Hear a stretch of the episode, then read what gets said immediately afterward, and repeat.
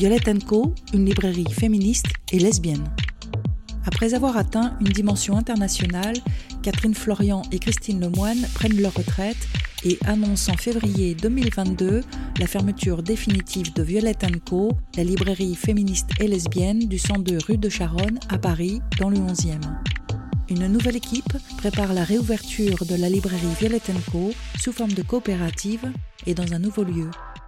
Oui, c'était pas que une librairie lambda qui vient euh, vendre des livres. Euh, voilà, c'est quelque chose qui, te tient à cœur. Euh, il y avait une implication, disons. je je sais pas comment dire.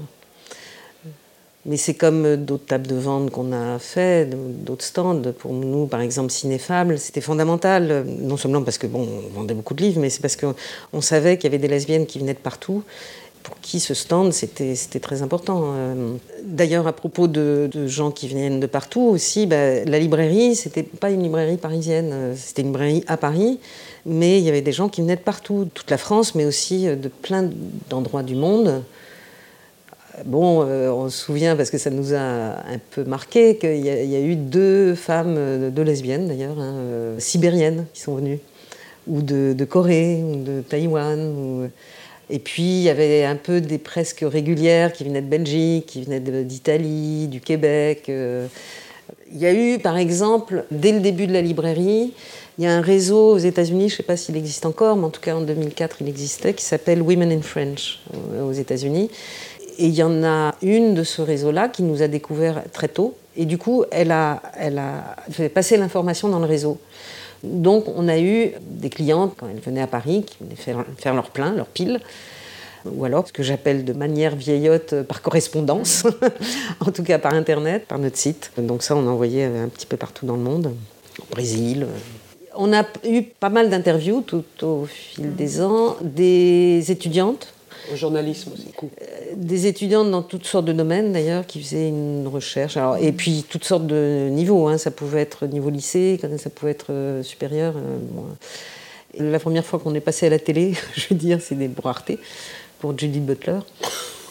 parce que il se trouve qu'en 2006, je crois, Arte faisait un portrait de Judith Butler. Et donc, elle passait à la librairie et donc ils nous avaient demandé de pouvoir filmer la rencontre.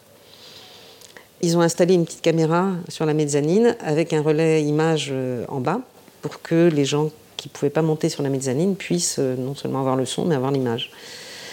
Ça débordait, quoi. C'est la première fois, je crois, qu'il y a eu des gens euh, dehors qui n'ont pas pu rentrer dans la librairie. Il y a Catherine qui animait la rencontre, moi qui étais à la caisse, qui fait vraiment une petite caissière. Je ne sais pas pourquoi ils ont gardé cette image, parce que bon. Tout ce que je dis, c'est euh, on prend la carte bleue à partir de 16 euros. Voilà, c'est mon apparition dans le documentaire sur Eugene Butler. Bon. commerce Alors, il y a, si, Carole Vidal, qui est aux archives lesbiennes, qui a déposé euh, des prises de vue, donc sans montage, hein, au Centre audiovisuel Simone de Beauvoir. Alors, elle, elle a filmé de temps en temps des rencontres, mais beaucoup plus vers la fin. Puis elle a fait des prises de vue dans la librairie parce que bon, elle savait qu'on allait fermer, euh, donc euh, elle a fait euh, voilà des images un peu d'archives quoi. Donc il y a quelques rencontres qui ont été filmées, mais on voulait pas qu'il y ait une diffusion intégrale, aussi bien audio que visuelle. On voulait que les gens viennent à la librairie. En parlant de films, tout d'un coup, il y a quelque chose qui me revient. C'était un moment alors, particulièrement émouvant, en tous les cas pour moi. C'était la, rencontre avec euh, Marceline Laurie dans Events, qui a été filmée et je fais un appel pour que ce film soit enfin monté. Mais il faudrait qu'il y ait quelques moyens. Elle est prise par son travail, elle n'a pas eu le temps. Euh, peut-être aussi il y a quelqu'un qui pourrait euh, travailler dessus. Enfin. Alors, avant, avant la librairie, j'avais fait publier en fait le livre Attirance, lesbienne femme, lesbienne butch aux éditions Gay Lesbiennes. Alors le projet avait démarré. Bon, j'avais cette idée depuis un certain temps de faire ce livre sur le thème Femme Butch qui n'était pas beaucoup discuté en France. Alors bien sûr, j'étais influencée par des écrits anglo-saxons, en particulier américains. J'ai commencé à en parler autour de moi. Il y a Ingrid Renard qui s'est enthousiasmée. Voilà, on se définissait chacune comme femme. Et donc on a commencé à, travailler sur le projet. Et en plus, on était sur la même longueur d'onde de vouloir euh, des textes qui puissent être de différents types d'expressions. C'est-à-dire que dans le livre, il y a des essais, il y a des témoignages, il y a de la fiction, euh, il y a la photo un peu, euh, des interviews. Et puis qui, le plus possible, soit international. C'était très important aussi parce que j'ai vécu à l'étranger, donc euh, il y, a des connaissances et des expériences que j'ai acquises auprès d'autres personnes qui n'avaient pas cette réalité franco-française ou européenne. Donc c'était un travail euh, à la fois de recherche, de militance, de coordination. Catherine a beaucoup travaillé sur la fin. Euh, Catherine a écrit, Catherine Florian a écrit dedans et aussi a beaucoup travaillé sur la fin. Et quand on a présenté le projet grâce à Sam Boursier d'ailleurs, qui nous avait euh, pointé euh, vers les, éditions gays et lesbiennes, qui ont tout de suite accepté le projet. Anne et Marine Rambach avaient comme politique de publier des livres qui ne pouvaient pas être publiés ailleurs. Et effectivement, je pense qu'il n'y a personne d'autre qui aurait pu le publier et qui aurait compris le projet. Je disais que j'avais cette idée depuis quelque temps parce que pendant quatre ans à peu près, j'ai été à Lesbia Magazine, qu'on a un petit peu oublié maintenant, mais c'était une revue lesbienne qui était publiée 11 euh, fois par an, donc euh, tous les mois sauf euh, l'été, pendant 30 ans quand même, hein.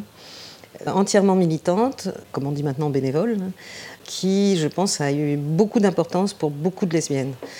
Catherine Gonard avait fait un peu la continuité du journal parce que l'ancienne équipe, la majorité de l'ancienne équipe était partie. Bref, c'est une équipe peut-être plus qu'un collectif, mais euh, il y a eu des centaines et des centaines de lesbiennes qui ont participé à ce magazine. Catherine Florian organisait des fêtes, d'ailleurs, à Lesbia. C'est comme ça qu'on s'est rencontrés, oui. à Lesbia. À Lesbia, oui. Bah oui, on s'est rencontrés à Lesbia.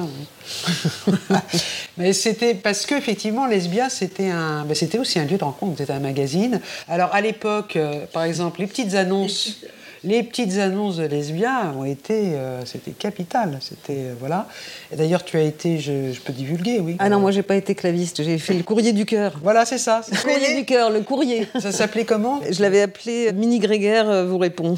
Mini Grégaire. Alors déjà, il y en a qui pensaient que c'était Méni Grégoire, qui à l'époque, tout le monde l'a oublié, mais et qui n'avait pas vu que j'avais détourné euh, son nom, mais je me moquais gentiment, mais j'essayais de détourner un petit peu le contenu de l'aide qui était envoyée, euh, mais personne ne savait que c'était moi. Dans les petites annonces, là, pour faire le lien Butch Femme, on a beaucoup ri avec ça, mais beaucoup de nombre d'annonces où trop masculine s'abstenir. Par exemple, ça, ça a été... Ou euh, masculine s'abstenir. Ou masculine s'abstenir.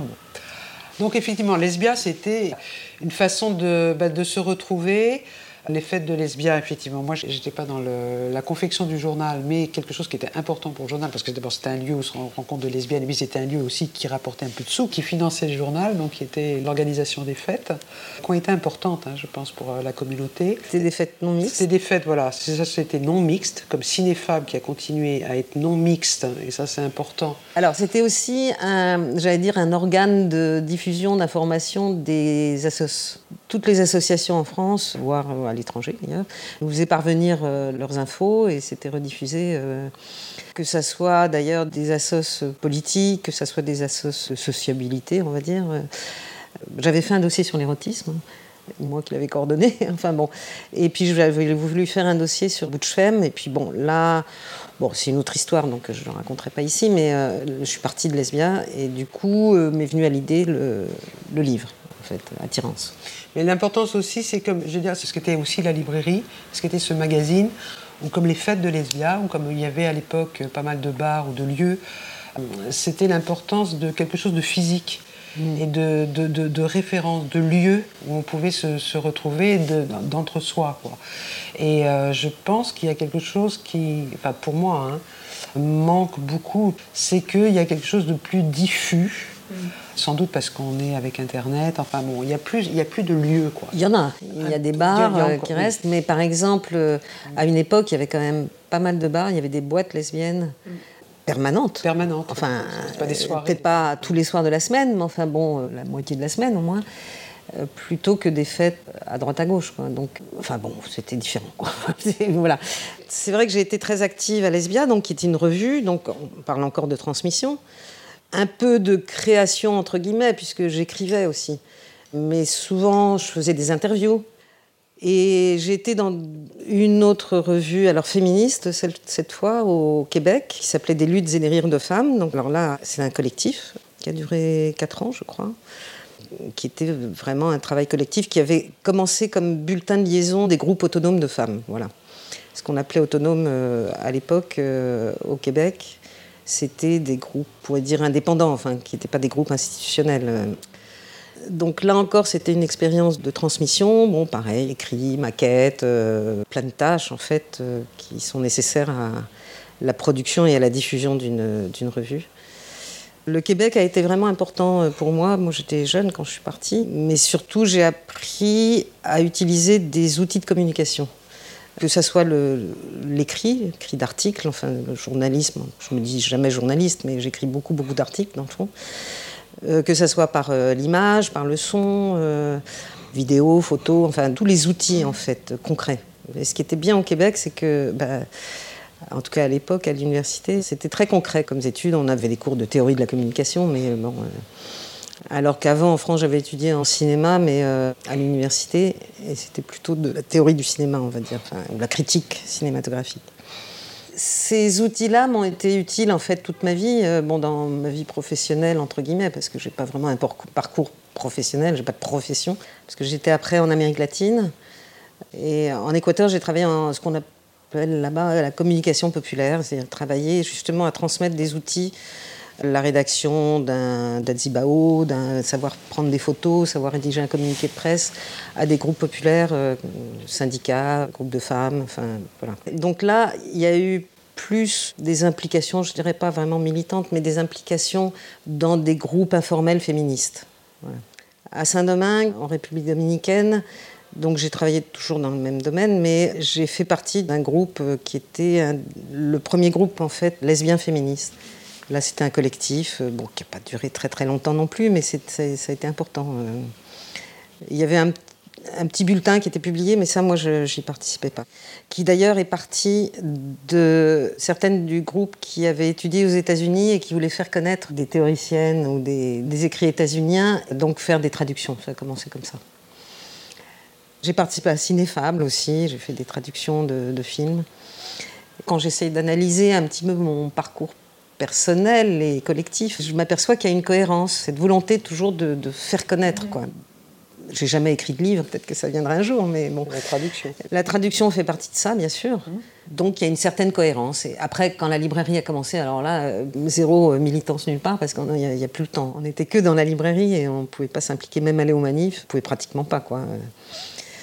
Alors, ce souci de transmission, bah, quand on a décidé qu'à un moment donné, on fatiguait et que, bah, voilà, on envisageait d'arrêter, on y pensait, on va dire, depuis 2018, hein, en fait. 2018-2019. Mais on l'a annoncé en novembre 2019.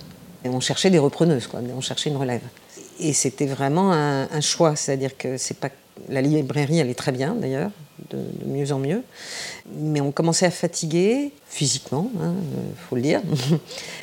ce rythme aussi de travail soutenu commençait à peser un peu. Catherine, bah, tu avais commencé autre chose. Et puis, je crois qu'il y avait quand même quelque chose où on commençait à se sentir un peu déconnecté de certaines réalités, certaines pratiques.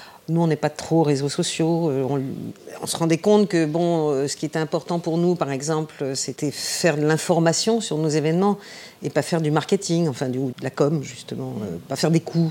C'est un exemple hein, parmi d'autres. Il y avait beaucoup de choses qui bougeaient en fait à travers Internet et les réseaux, et du coup, on n'avait pas le temps et pas la culture en fait pour s'y plonger, parce qu'il était temps pour nous, personnellement, qu'on se retire. C'est elle qui nous transmettait des choses. Tout d'un coup, il y avait, on nous demandait un titre, mais c'était un livre qui, était, qui existait depuis 20 ans, 10 euh, ans, 20 ans, enfin bon, qu'on avait toujours en librairie, mais qui sortait pas particulièrement. Et puis, on avait un défilé de, filles qui euh, nous demandaient ce titre. Une influenceuse qui en avait parlé. Une influenceuse qui avait parlé de ce livre. Tout d'un coup, ce livre devenait euh, voilà, best-seller dans la librairie. Donc, euh, bah, sur la relève, oui, donc on a mis un petit peu de temps à trouver. À un moment donné, vers la fin, on s'est dit, bah tant pis, euh, bah, on rend le local et c'est dommage qu'il n'y ait pas de relève. Et on surgit, un groupe de jeunes qui étaient bien décidés à, reprendre Violette Co.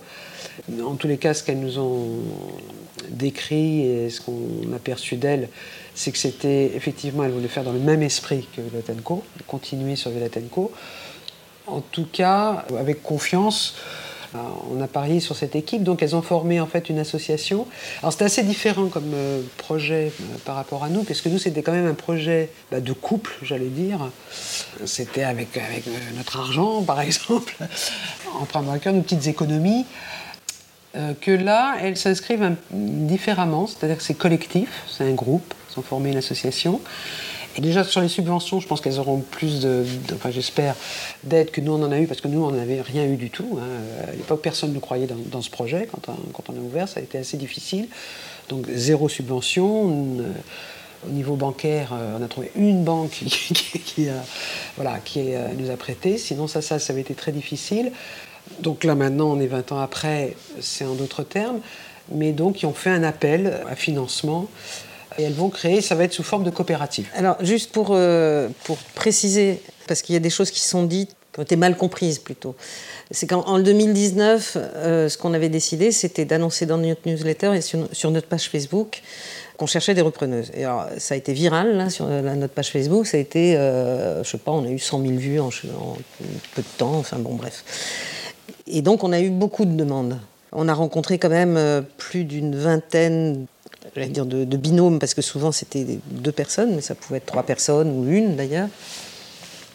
On avançait un petit peu dans, ce processus. Bon, il y en a, ça n'allait pas pour différentes raisons d'ailleurs, ou des raisons très différentes.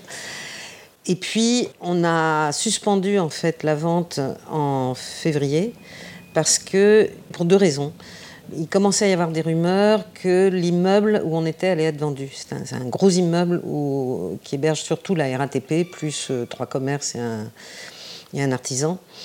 Donc on s'est dit, on ne sait pas ce qui va se passer, d'une part. D'autre part, euh, alors là, c'est la raison qu'on a donnée plus officiellement, c'est que c'était un peu tôt pour nous, en fait.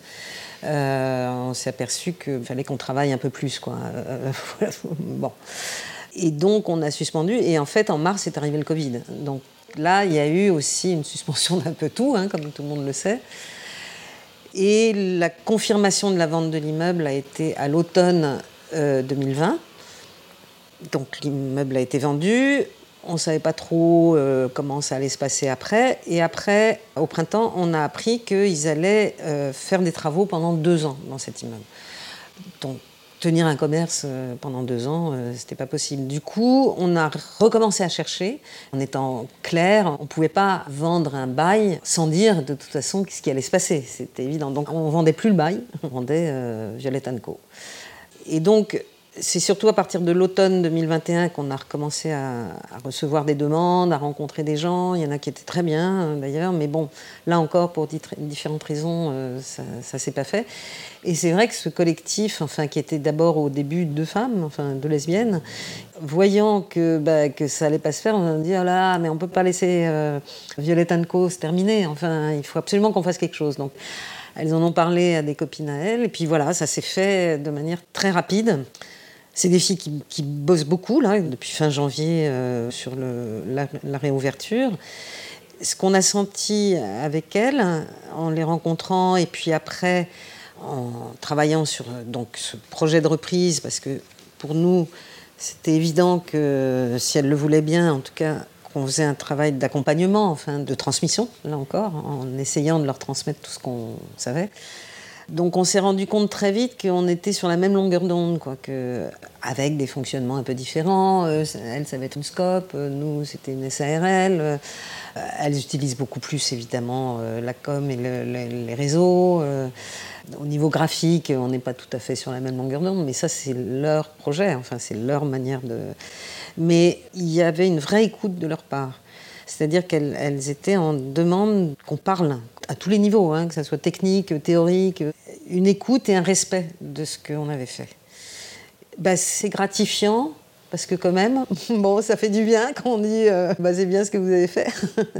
Il faut le dire de temps en temps aux gens qui font des trucs bien, dites-leur, parce qu'on a tendance à émettre les critiques, mais pas forcément les, avis positifs. Et donc, euh, un respect pour ce qu'on avait fait et la volonté de poursuivre avec leurs pattes. Là, ce qu'on a senti aussi, c'est effectivement la reconnaissance du travail qu'on avait fait et que la plupart d'entre elles sont des militantes. Et que donc il y avait quelque chose, cette reprise de Violette Co, elle l'inscrivait dans quelque chose de politique. Elles étaient aussi dans cette volonté de transmission et de reconnaissance et de prendre en compte l'historique, l'histoire. Voilà, c'est pas un, concept qu'elles vont, reprendre. On est vraiment dans une dimension politique. Bah, peut-être puisque tu as parlé d'où tu venais et ton, ton parcours avant. Moi, j'ai jamais été dans des collectifs ou quoi que ce soit, à part Lesbia. Mais sinon, euh, c'était plutôt voilà, un parcours euh, très, très individuel. Évidemment, un intérêt euh, politique, lesbien, féministe. Bon. Par contre, je suis toujours restée à Paris, jamais voyagé. Euh, j'ai fait qu'une chose, euh, voilà, j'étais dans une, dans une administration, fait des études, et puis voilà, j'ai atterri comme cadre dans une administration. Et en fait, ce qui s'est passé, c'est qu'à un moment donné, j'en pouvais plus d'être schizophrène, en fait. C'est-à-dire qu'il y ait trop cette différence énorme entre cette vie professionnelle et ce que j'étais vraiment, ce que je voulais, ce que je ressentais, euh, ce que j'étais. Et à un moment de ma vie, il a fallu que je mette en harmonie tout ça. Et donc j'avais envie de mettre mon énergie ailleurs et sur quelque chose dans lequel vraiment je croyais. Euh, j'avais un petit peu des économies, j'avais pu avoir un peu d'argent, j'aurais pas pu, faire ça à 20 ans. Et puis aussi bah, la maturité, aussi, je pense que c'était important, la culture. Euh, une librairie comme ça, ça demande quand même voilà, d'avoir un background important je crois. Je ne l'aurais pas fait toute seule. Il se trouvait que Christine aussi était un tournant professionnel.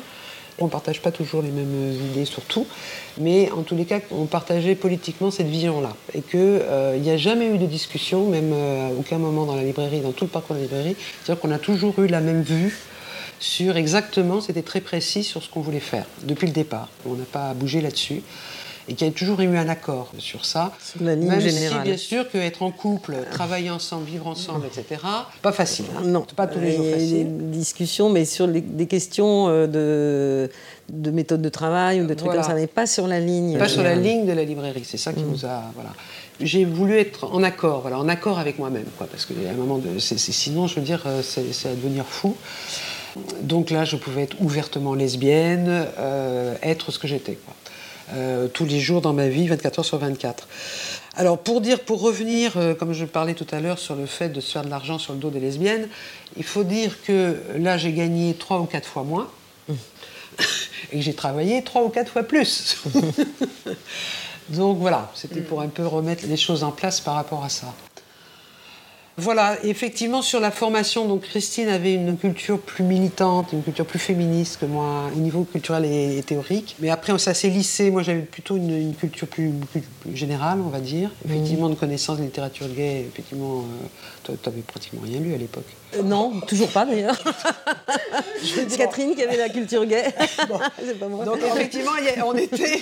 Mais avec le temps, ça s'est rattrapé. Hein. ça s'est lissé quand même avec le temps. Et tu avais aussi un bagage en histoire. Je dis toujours, tu as, suivi des séminaires de Foucault. Alors les gens me disent Ah bon? Oh. Et donc ça s'est lissé au fil du temps et on était assez complémentaires là-dessus. Mm. Pour revenir à Attirance, c'est vrai que ça a été aussi important parce que c'était quelques temps avant la librairie. Il est sorti en 2001 En 2001, oui. J'ai lancé le projet fin 99 et il est sorti en juin 2001. Donc j'ai écrit un texte dans Attirance et toutes les discussions qu'il y a eu autour d'Attirance, moi la réflexion euh, aussi que j'ai eue quand j'ai écrit ce texte, ça a été aussi important pour moi. Et je pense que sans que je m'en rende compte, c'est rétrospectivement, je pense que ça a été, ce, ce projet, ce livre, a été important aussi dans la décision d'ouvrir la librairie. Ça a participé. Je m'en suis pas rendu compte tout de suite, mais parce que j'étais amenée à réfléchir. Qu'est-ce que ça voulait dire être lesbienne? Qu'est-ce que ça voulait dire être butch? Et que j'étais amenée aussi à être plus dans le théorique par rapport à ça et à faire un lien entre tout ça. Donc je pense que le projet Attirance a été important euh, dans la démarche. J'en apprends tous les jours. Ben j'ai fait des liens il n'y a pas si longtemps que ça, en fait. Hein. Et en fait, Attirance a eu beaucoup de retentissement en fait, dans la communauté lesbienne. on a été invité dans pas mal d'assos. Quelquefois, avant d'avoir l'invitation, il y a eu des grosses discussions dans certaines assos.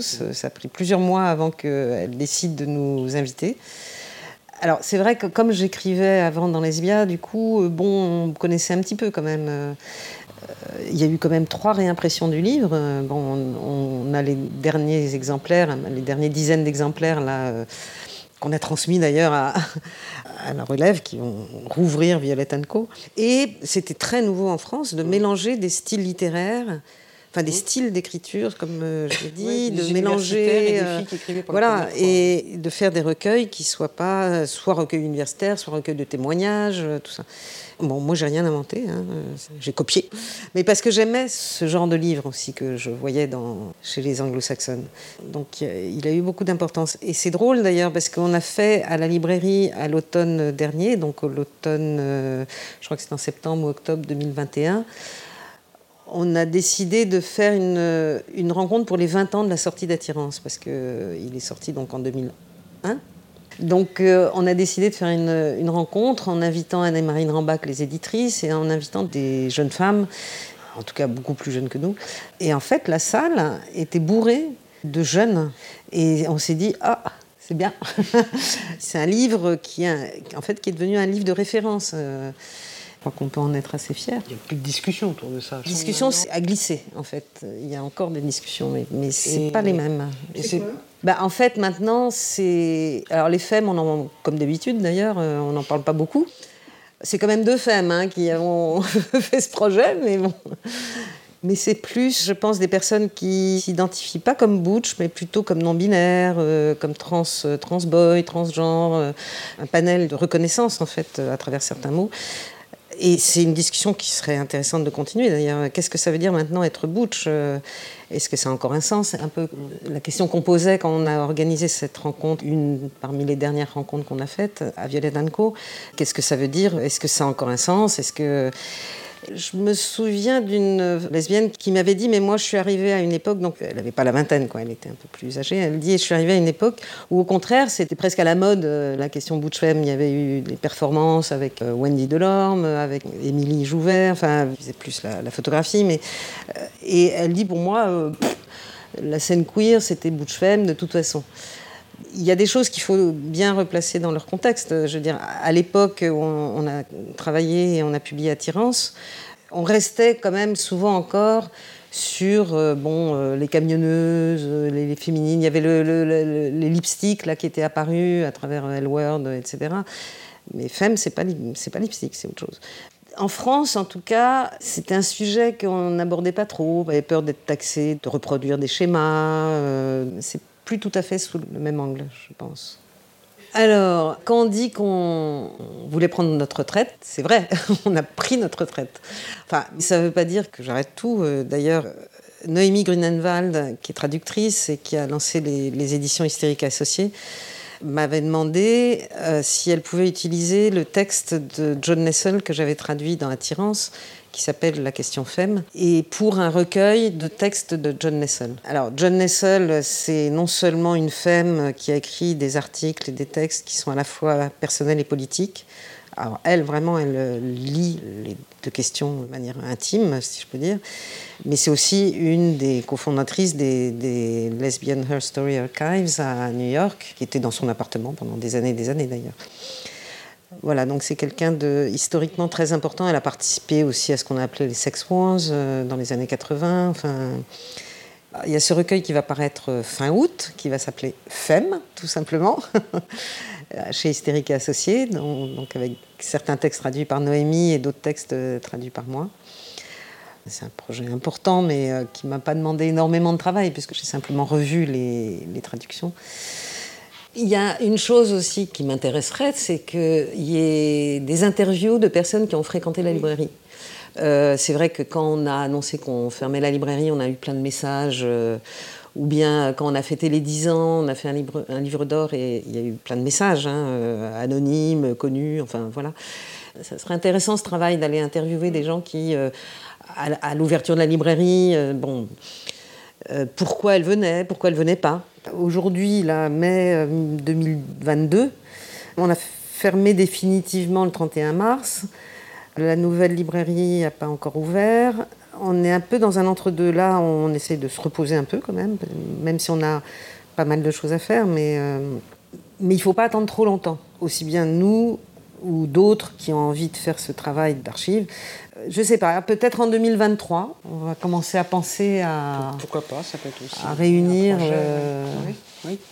puis moi, ça me fait drôle de faire un, truc de mémoire, d'histoire avec un grand H, parce que ça, vient de se terminer. Donc, quelquefois, on a eu des interviews où on avait l'impression, ça y est, on était passé à l'histoire, on nous interrogeait presque comme historique. Bon, ça me fait bizarre, parce que ça fait même pas deux mois. Quoi. On est très contente, on ne savait pas du tout à quoi on s'engageait il y a dix ans quand on a ouvert, en fait c'était exactement le 12 février 2004 voilà, dans quelques jours. Euh, toutes les deux, on est très contentes d'arriver à ces 10 ans. On verra après la suite. En tous les cas, on est arrivé à 10 ans. C'est déjà, déjà beaucoup. Je dois dire qu'elle a quand même euh, essayé de trouver le mot pour jubiler. Hier, elle a travaillé dessus. Je suppose que tu vises les 50 ans. Vous visez les 50 ans. Voilà. Oui, oui, oui. On, verra. Christine a un mot pour dire qu'elle euh, elle s'arrêtera lorsqu'elle pourra plus porter des cartons. voilà. C'est le terme. C'est le terme qu'on se donne. En tous les cas, merci.